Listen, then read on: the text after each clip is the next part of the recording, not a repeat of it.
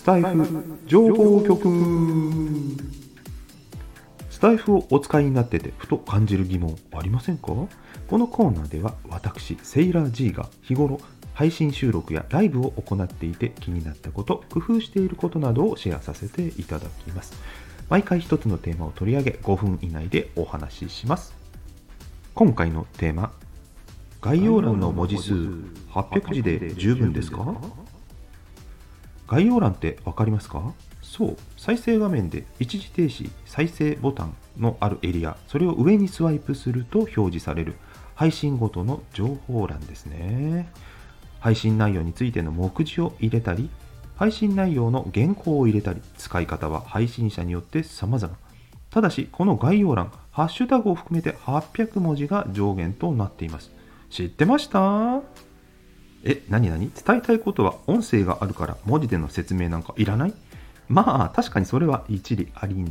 ますが、とはいえ、例えば話に関連するウェブサイトの URL、あのアルファベットの長いやつ、音声で話されてね、耳で聞いたってメモしたり打ち込んだりするのは大変ですよね。そんな時、この概要欄に URL のリンクを貼っておいたりすると親切で便利。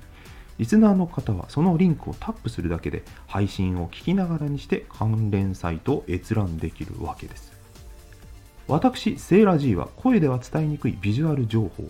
例えば食レポをする時の料理の写真やガーデン、お庭の様子を伝える時の草花の写真など、1枚のサムネイル写真では伝えきれない時にインスタグラムへのリンクを貼ったりして使っています。また内容を耳でも目でも見たい場合原稿を見ながら聞けると一層理解が深まる。そんなケースもあるでしょ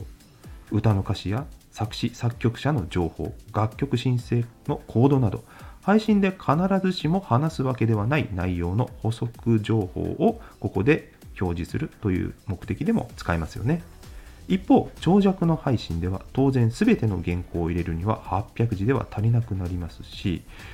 去の配信のリンクを全て入れようとすると URL が呪文のようにほんと長くてねすぐオーバーしてしまいますさらに言うとハッシュタグもこの文字数に含まれますハッシュタグについて知りたい方は過去配信シャープ SF01 ハッシュタグ使ってますかってお話ししていますので